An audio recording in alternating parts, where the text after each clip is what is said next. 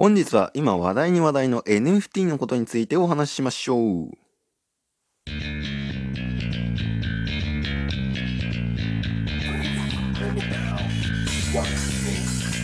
音声の未来を作りたい島の未来もつなげたいそんな野望を持つ男大野のぞみが気になる。過去現在未来のトピック。そんな話をいたしますノンシュタイン。今夜もスタートです。はい、お疲れ様です。大野のぞみでございます。すいません。先ほどちょっとね、充電器をひっつけていたせいで、すごい雑音がしたと思います。ごめんなさい。僕は外し忘れてました。えっと、本日は NFT のことについてお話ししようと思うんですけれども、何 NFT ってっていう感じですよね。最近あの、例えば経済系のニュースとか結構読まれてる方とか、ポッドキャストで聞かれてる方は、もうひっきりなしに NFT だと思うんですよ。もういい中にっていう話かもしれないんだけど、ただ、これ、これからの配信方法とかっていうものも、まあ僕らがね、ずっと音声配信続けたいというふうに思ってるんだったら、認識しておく必要があるかなっていうふうに思います。はい。えー、という意味で、えー、ずっとこれからもう10年、20年と音声配信続けたいと思ってる人は聞いてください。はい。で、今目先のお金儲けがしたいよという人は別に聞かなくていいです。何のためにもなりませんから、僕の話、それに、それに関してはね。はい。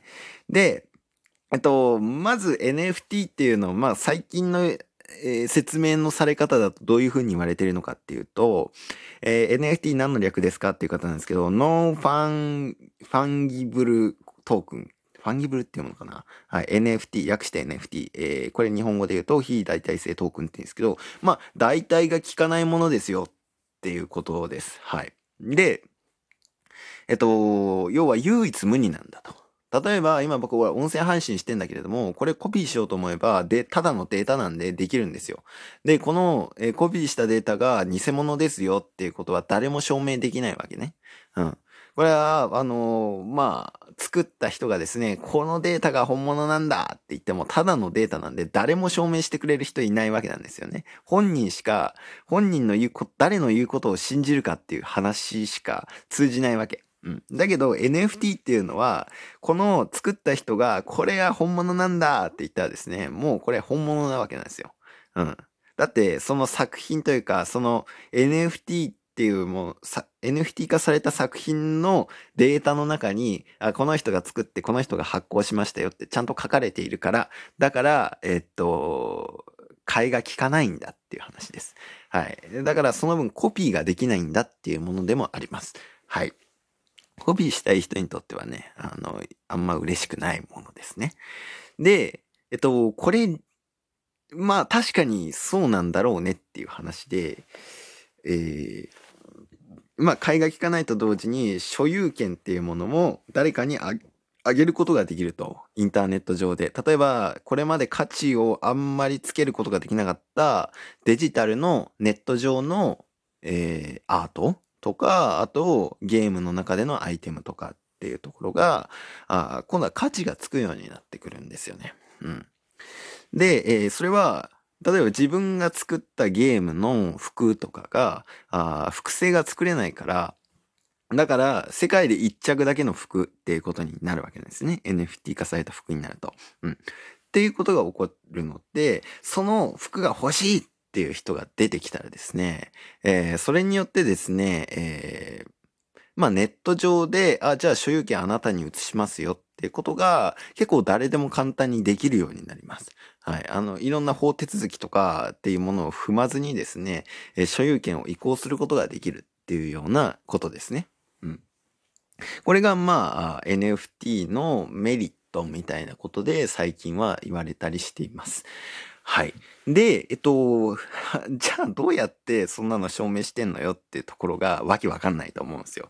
なんか言ってることはわかんないけれども、いや、それ何がすごいのとか、実際どういう仕組みなのっていうところですよね。はい、気になるところはね。これ理解するためにはですね、えー、先にブロックチェーンっていうものを理解しないといけないんですよ。はい。えっと、ブロックチェーンまた、あと仮想通貨っていうのも、まあ、ほぼ同じようなシステムの中で動いてるんですけども、えっと、まあ、ブロックチェーンがあるから仮想通貨っていうものもあります。ビットコインね。うん。で、あの、ビットコインのやり取りっていうのをされたりするじゃないですか。あれは、要は NF、えっ、と、ブロックチェーンの上でやり取りされてるんですよ。うん。なんかね、わけのわからない話になってきたので混乱されたと思う。はい。えっと、これを理解するためには、ブロックチェーン、そしてウォレット、この二つを覚えておく。これが一体何なのかっていうことを覚えておくことで NFT のことは理解できると思います。はい。えっと、ちょっとわかんねえよ、もう無理って思った人は、ちょっと踏みとどまって聞いてほしい。はい。まずですね、NFT っていうのは一体どういうことなのかっていうとですね、その前にブロックチェーンが一体何なのかですよね。ごめんなさい。ブロックチェーンっていうのはですね、この誰の所有なのかとか、どういう取引がされたのかっていうのを記録する、えー、その記録と記録をまあチェーンで結びつけた、そういったデータになります。はい。で、えー、一番最初のチェーン、ブロックにはですね、一体何がデータとして書かれているのかというと、えっと、この作った人はこの人ですっていう情報が書かれてます。うん。例えば、えー、NFT を作りましたと。僕が、例えば今、あと、見えてる、皆さんが見えてるサムネイルこれをブロックチェーン化しましたと。このサムネイルは、あ僕が作りました。大野望みが作りましたよっていうふうに書かれてるわけです。最初の僕で。そして、えー、今、僕、大野望みが所有してますよっていうふうに書かれてるんですよね。で、えっと、まあ、それで、もし誰かがですね、僕のこのサムネイル欲しいよって。世界に一個だけだから欲しいよ。そんな人いないと思いますけども、欲しいよっていう風に言ったらですね、そしたら、あ、じゃあ僕このサムネイルあげますわ。今、僕のラジオを聴いているあなたが僕のこのサムネイル、NFT 化されたサムネイルが欲しいよっていう風になって、でそれを僕は言われたと。そしたら、ああ、あげますよっていう風になったですね。この僕の NFT 化されたサムネイルがあなたのものになった瞬間に次のブロックが作られます。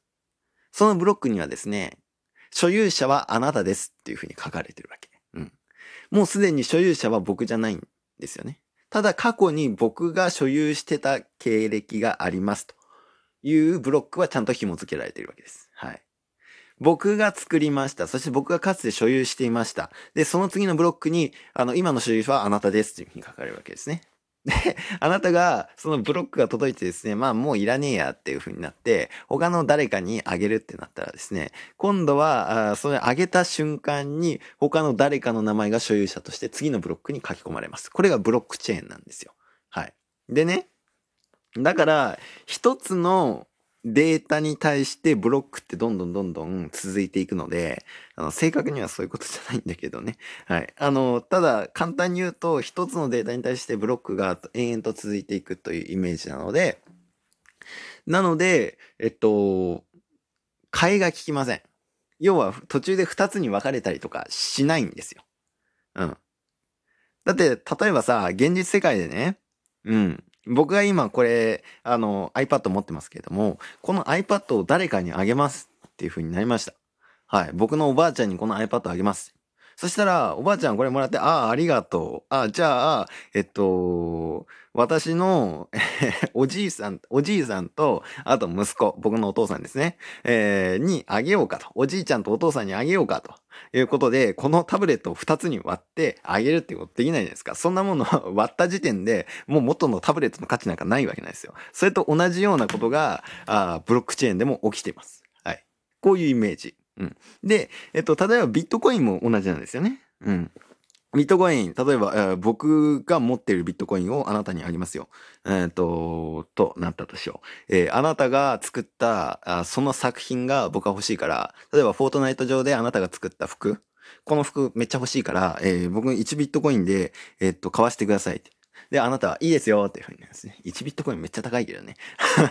で、それで、この1ビットコインを、えー、僕からあなたに渡した瞬間に、このビットコインに書かれている、この1ビットコインのデータ、僕がかつて持ってたこのデータに、は、えっ、ー、と、かつては、えー、大野望が所有者ですよっていうふうにブロックに書かれてたんだけれども、あなたに届いた瞬間に、あなたが所有者ですよっていうふうに書き換えられるっていうふうな、まあそういったお話です。はい。で、え、じゃあ、あなたが所有者です。例えば、大野望みが所有者ですよっていうのは、一体どうやってそんなこと説明できんのっていう話なんですけども、これはですね、えー、一人一人がですね、えー、インターネット上にお財布、ウォレットって言うんですけど、お財布カバンっていうのかな？うん。誰も開けられないカバンを作れます。はい。えっと、これ、本当に超複雑なパスワード？パスワードって言っていいのかな？うん。を使わないと開けることができないお財布があるんですよ。はい。で、このお財布というか、カバンの中にですね、バッグの中にですね、えー、僕がかつて持ってた、あの、NFT とか、あとビットコインとかっていうものを何でもポンポンポンポン入れるわけですよ。で、このウォレットの、えー、まあ、そういったコードが、その最初のブロックに所有者として書かれているので、あ、このウォレットを持ってる人が、あこの所有してるんだなっていうようなお話がわかるっていうことなんですよね。はい。えっとね、ウォレットっていうものがここで出てきました。ウォレットっていうのは、えブロックチェーン上にある様々なコインだとか、あと NFT だとかっていうデータですよね。え NFT、えー、ブロックチェーンと紐付けられているえデータとかっていうものを、えー、自分のものだけ保管しておくことができる、そういったものが、ウォレット、カバンがウォレットっていう風になります。はい。で、えっと、僕の、例えば1ビットコインがあ僕のウォレットの中からあなたのウォレットに移動しましたよっていう作業が、これがブロックチェーンのブロックを足すという作業になります。はい。なんとなくわかりましたかね？こういったことでですね、NFT っていうものはやり取りされていくんだよっていうお話でした。はい、次回はね、じゃあこれによってどういう未来が来るのかな？みたいなことを僕なりに考えたのでお話します。バイバイ。